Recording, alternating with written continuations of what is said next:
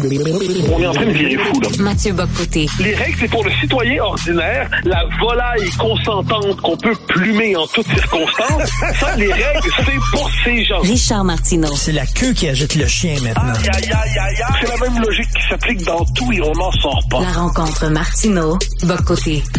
Alors Mathieu, est-ce que tu es content de voir que Justin Trudeau veut s'assurer qu'il y ait quand même une bonne part de membres de la communauté LGBTQ dans les opérations de déminage?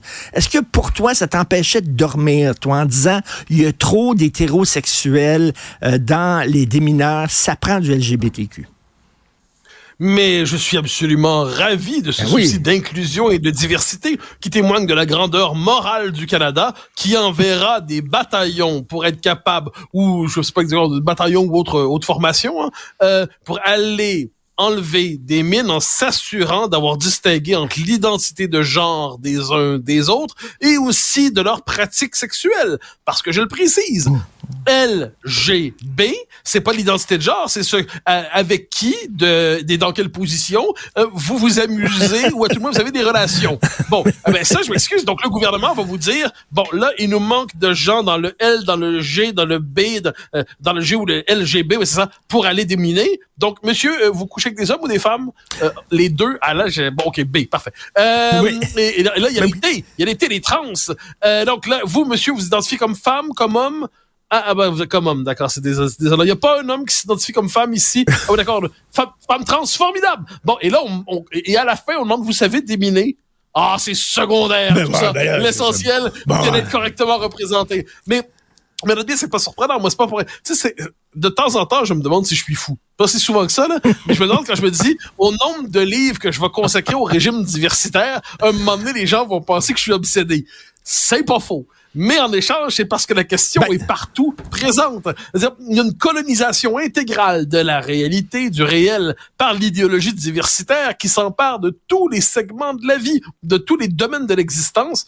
Ben, ben, un moment donné, ils sont même rendus à vouloir comme une représentation inclusive et diversifiée pour les équipes de mineurs. Bon, ok. Écoute, là, on vit plus. On vient, on vient à l'URSS de la diversité. Ben oui, c'est Joseph Facal qui consacre sa chronique euh, là-dessus. Mais tu sais, vraiment, là, franchement, là, c'est qu'on te demande, quand tu veux rejoindre les rangs d'une équipe de démineurs, on va te dire dans quel trou tu mets ta dédine. Non, non, mais vraiment, là, c'est ça, là. Tu- en disant, là, je suis, un je, suis hétérosexuel, je m'excuse, mais on en a trop. On en a déjà trop d'hétéros, je m'excuse. Là, on cherche vraiment un gay. Non, mais c'est particulier, surtout, vous, quelles, que soient vos orientations, aimez-vous vous aventurer en terrain miné? C'est, c'est quand même assez singulier comme question. Non, mais, mais, mais c'est, c'est le génie du régime canadien, qui est un régime qui, sur le plan de la recherche de la diversité mais de l'inclusion, est, est dans une dérive idéologique totale. En fait, le Canada est un pays qui se construit sur un fantasme. Parce que, faut voir, hein, c'est compliqué ces affaires-là. D'abord, tu fixes la norme des groupes à représenter. L, G, B, T, Q, I, 2, T, plus. Mais là, ah ah, cher ami, le plus est là. Le Ben oui. plus laisse croire à l'émergence de nouvelles catégories qui émergeront inévitablement. Dès lors, qu'est-ce qu'on fait? Il faut conserver des postes en fonction des nouvelles catégories qui émergeront pour assurer la correcte représentation des prochaines lettres de l'alphabet recomposées selon l'idéologie du genre? C'est une question que je trouve essentielle. Mais le Canada nous oblige à entrer dans un monde fou. Ça me fait penser à Chesterton. Oui, je pense que c'est Chesterton qui le disait que si vous parlez avec quelqu'un qui dit qu'il se prend pour un poulet, Oui. c'est peut-être moins lui le fou que vous qui acceptez de le voir comme un poulet. Bon, eh bien, euh, j'ai l'impression que par rapport à l'idéologie diversitaire au Canada, on est obligé d'entrer dans une idéologie qui rend le monde incompréhensible. Et là, on est obligé de rentrer dans ces calculs et ces divisions. On nous demande pas de respecter les gens. On nous demande d'entrer dans une forme de statistique comptable des gens en fonction de leur orientation sexuelle puis de leur identité de genre. C'est, délirant. Mais là, il y, y a une bonne nouvelle là-dedans quand même, Mathieu. Il y a une très bonne nouvelle. Si on est effectivement rendu à dire leer Là, il faut accepter davantage de LGBTQ dans les équipes de démineurs. Ça veut dire que beaucoup de leurs revendications, finalement, qui ont été acceptées, là, ils ont voulu se marier. J'imagine dans la liste des revendications, là, nous voulons participer à des opérations de déminage. C'était bien, bien, bien en bas. En premier, c'était on veut être respecté, on veut pouvoir se marier, on veut pouvoir adopter des enfants, on veut déminer des champs. Je me dis, si on est rendu là, dans la liste, des, ben, ça veut dire que ça va bien quand même pour les LGBTQ, là. Ah, non, mais la, la, logique, la logique est celle de l'inclusion intégrale dans tous les domaines de la vie. Donc, il n'y a pas de limite en tant que telle. Y a, on n'est plus c'est des. D'ailleurs, j'imagine, moi, j'imagine, je suis persuadé d'ailleurs que ça vient pas d'eux. Hein. Ça vient pas de leur lobby. Ça vient vraiment de la bureaucratie diversitaire. Tu sais, ils ont reçu, ah oui, un, un nouveau programme de déminage. Bon, OK. Ah, c'est vrai, il y a des consignes EDI. Bon, OK. On va conjuguer les consignes EDI. Bon, OK. Tout le monde est d'accord sur le comité. Puis là, personne dans le comité va être le cave qui va dire, excusez-moi, est-ce que c'est vraiment pertinent de tenir compte euh, de l'orientation sexuelle ou de l'identité de genre des démineurs parce qu'il veut pas avoir de réac ou de gars d'extrême droite. Parce que l'homme qui pose cette question est inévitablement d'extrême droite. Donc tout le monde fait euh, mais, mais, mais, et au final, on se retrouve avec ce document qui est produit par l'administration. Puis là, moi, je, je connais mes amis centristes qui devant ça vont me dire Mathieu, c'est un document parmi d'autres. Pourquoi donnes-tu tant d'importance à cela? Bordel, c'est un document produit par l'État. L'État parle par ses documents. la norme dans notre société, c'est pas moi, c'est l'État. Moi, je suis de la paléo-humanité. Je suis de l'humanité antérieure qui croyait au corps sexué. Je suis des temps anciens qui croyaient au peuple. Euh, il se trouve que le régime canadien appartient à la nouvelle humanité, productrice d'une infinie diversité en toutes circonstances. Et là-dedans, c'est pour ça que le Canada ressemble de temps en temps, je le dis, une forme du RSS de la diversité. Ben oui. Moi, j'ai des amis gays, tu as des amis gays. Euh, jamais, jamais, jamais, au fil des ans, j'en ai entendu un dire tabarnouche, j'aimerais ça vraiment déminer. En tout cas, bref, c'est ça, c'est le Canada de Justin Trudeau. Écoute, je parlais un peu plus tôt en ouverture d'émission d'Emmanuel Macron qui, après avoir dit il faut euh, laisser une porte de sortie honorable à la Russie, euh, dit maintenant il faut gagner cette guerre coûte que coûte quitte à envoyer des troupes au sol. Et là, même ses alliés ont dit, ouais, non, ce qu'il fait, qu'est-ce qu'il prend, c'est une bulle au cerveau. Là, euh, la France est isolée un peu dans ce discours-là. C'est le moins qu'on puisse dire. Et moi, ce qui m'énerve un peu, parce que Macron a des défenseurs néanmoins là-dessus en France, il y a ceux qui nous disent, ah ah, vous voulez pas envoyer de troupes au sol, vous êtes donc les héritiers de Munich. Munich, on le sait, c'est la conférence, les accords de 38, où les démocraties font des concessions à Hitler en espérant ne pas avoir la guerre, puis au final, elles ont le déshonneur et la guerre. Moi, je commence à un moment donné, il va falloir sortir d'une lecture du monde qui ramène tout, tout le temps à la Deuxième Guerre mondiale. Nos hmm. adversaires, nos hmm. ennemis, même les plus désagréables, ne sont pas toujours des nazis. Je veux hmm. euh, Poutine ne m'inspire aucune sympathie. C'est un tyran. Je, je conspue son régime, mais c'est pas le Troisième Reich. Faut, faut juste savoir que c'est pas le Troisième Reich. C'est un régime autoritaire, à tendance totalitaire, agresseur, impérialiste. Je plains les Baltes, je plains les Polonais qui vivent sous la menace de l'ours russe. Mais le fait est qu'on n'est pas au moment de la Deuxième Guerre. De la même manière, vouloir faire la paix. La paix, c'est pas euh, les gentils gagnent, les méchants perdent. C'est pas comme ça que l'histoire s'est jouée. Euh, le 20e siècle a voulu nous faire croire que la paix, c'était les gentils gagnent, les méchants perdent. C'est ce qu'on appelait la paix, la reddition, euh, la capitulation sans condition. Première guerre mondiale, deuxième guerre mondiale. J'ai aujourd'hui pour la deuxième guerre mondiale, ça se comprend parfaitement. Mais pour la première, c'est déjà plus compliqué. Mais l'idée qu'il n'y a de paix que dans la capitulation sans condition, ça veut dire qu'on est dans une guerre sans fin jusqu'à ce que l'ennemi tombe. Or, la paix dans l'histoire du monde, qu'est-ce que c'est? C'est les gens qui disent qu'il est plus avantageux pour eux de faire des sacrifices pour revenir à la paix plutôt que de se perdre dans un conflit sans cesse qui va les saigner jusqu'au bout. Qu'est-ce que ça veut dire pour hmm. l'Ukraine en ce moment? Si on prenait ça au sérieux, donc c'est pas revenir à Munich.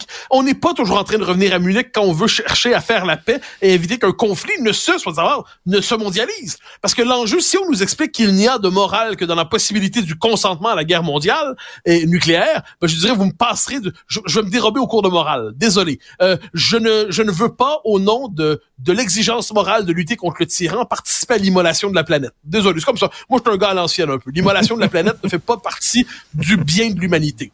Quoi qu'il en soit, il y a une forme de, on voit à quoi pourrait ressembler une paix. Je dis pas qu'elle est pour demain, mais on voit à quoi ça pourrait ressembler. Il y a un élément là-dedans, c'est qu'il va y avoir, bon, la Crimée, c'est réglé, elle est russe. Ensuite, Poutine va conserver les territoires de l'Est de l'Ukraine qu'il a conquis. Je vois pas. On peut espérer que, que l'Ukraine ressaisisse le territoire, le reconquiert, mais j'y crois pas trop. Ce qui peut arriver, c'est qu'une fois qu'on accepte cette concession, la Russie, de son côté, reconnaît l'existence de l'existence d'un État ukrainien indépendant, souverain, et ainsi de suite. Et, donc là, il y a une donc renonce en fait une forme d'annexion.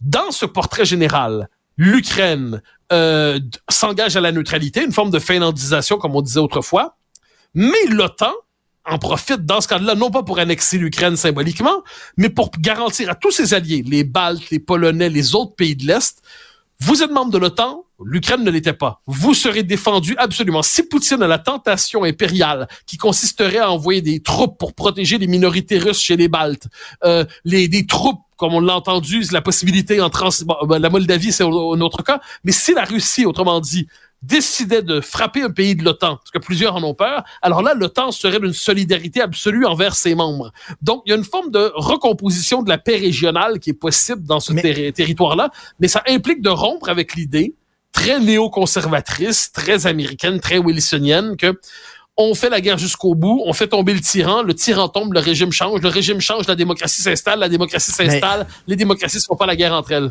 Mais en même temps, euh, Mathieu, tu es un gars de principe. Tu défends des principes dans tes ouvrages. Par exemple, la liberté, c'est un principe pour toi qui est important, la liberté d'expression. Lorsqu'on parle d'immigration avec toi et d'immigration illégale et tout ça, tu défends l'importance d'avoir des frontières. Mais là, c'est un pays qui rentre dans un autre pays. Euh, Est-ce que tu comprends qu'il y a un principe à défendre aussi? Là? Mais, mais, mais t'as pas à m'en convaincre, mais un instant. Moi, je comprends parfaitement les Ukrainiens de se battre pour leur pays et je leur souhaite la meilleure des chances. Et je pense qu'on doit par ailleurs les soutenir dans la mesure du possible, c'est-à-dire euh, les livraisons d'armes. Euh, il y a des choses qu'on peut faire, mais ça, je trouve, c'est essentiel. Dieu sait que je condamne cette agression. Mais là, il y a un truc dans le monde, un truc bizarre, la réalité. Euh, la réalité, ça nous dit que la Russie s'est emparée d'une partie du territoire. Et à moins d'un revirement qu'on ne voit pas à court ou moyen terme, elle va le conserver. Dans l'histoire du monde, les frontières ont quelquefois changé. Je te donne un cas qui, moi, personnellement, me choque, mais qui, dans l'histoire, peut, peut nous éclairer. L'indépendance irlandaise. Les Irlandais mènent leur guerre d'indépendance, les Britanniques sont obligés de négocier. Finalement, c'est quoi le résultat? On dit, vous, euh, OK, les, vous faites votre indépendance, à moitié d'ailleurs, parce que sera vous serez un État libre, mais pas une république indépendante. Puis vous cédez le Nord parce que il y, a, beaucoup d'Anglais au Nord et des, qui, des protestants qui veulent conserver, qui veulent pas vivre sous le règne des, des Irlandais catholiques. OK. Là, les Irlandais, avec raison, disent on n'a pas envie de voir le pays se fracturer, on n'a pas envie de voir le pays se diviser. C'est à nous ce pays-là. Les colons du Nord, pourquoi ils s'empareraient de notre pays? Et là, une bonne partie des élites irlandaises à l'époque, notamment Michael Collins, pas Eamon de Valera, mais Michael Collins dit, soit on accepte une forme de concession territoriale et on a la paix et on a un État indépendant. Puis à terme, on peut proclamer la République. Puis on verra dans un siècle si on peut reconquérir les territoires démographiquement d'une manière ou de l'autre. Ou alors on se perd dans une guerre contre la Grande-Bretagne et on va épuiser notre pays, le, le conduire à l'autodestruction dans une guerre qu'il ne peut pas gagner contre un ennemi plus puissant que lui. Je je dis pas que c'est bien. Je dis que la politique ne consiste pas simplement à fonctionner selon des impératifs moraux. La politique, c'est de temps en temps tenir compte du réel. Puis tenir compte du réel, je pense que c'est moral. si on m'explique que le seul horizon de la morale dans les circonstances, c'est de consentir à la possibilité d'une guerre nucléaire, ben qu'on m'exclut du lot. Je pense que la guerre nucléaire, c'est l'anéantissement de l'humanité. Hmm. Les Russes petit détail, ont dit eux-mêmes qu'ils changeaient leur doctrine stratégique pour se donner le droit d'utiliser des armes nucléaires tactiques de frappe pour, sur, de sur le terrain, j'ai pas envie de jouer à la roulette russe avec l'arme nucléaire. Je me trompe peut-être, je me trompe peut-être, mais je trouve. Puis c'est pas jouer à Chamberlain, c'est pas jouer à Munich, c'est savoir qu'on vit dans un nouveau siècle qui est le siècle de l'arme nucléaire, dans une guerre qui nous importe mais qui n'est pas directement la nôtre. J'espère qu'on est capable de dire tout ça sans avoir l'impression de tout trahir. Et là, c'est la question est-ce qu'il bluffe Poutine? Est-ce qu'on veut vraiment le tester? Est-ce qu'on veut le savoir s'il bluffe? Est-ce que Macron bluffe aussi en disant on va envoyer des troupes au sol? Fait que là, c'est une énorme partie de poker euh, et on se regarde, on tente de savoir ce qui se passe dans la tête de l'adversaire, c'est quand même assez inquiétant, Mathieu. On se laisse là-dessus. Qu'est-ce que tu en penses, toi? T'es euh, inquiet? Ben, ben, c'est absolument inquiétant que les troupes de l'OTAN soient face à face avec les troupes de la Russie, que les deux se tirent dessus. Je m'excuse, mais c'est la Première Guerre mondiale. C'est quoi la Première Guerre mondiale? C'est l'enclenchement du Un conflit régional qui est devenu, euh, qui a embrasé la Terre au complet. exactement. Merci Mathieu, à demain. Bonne journée. Salut.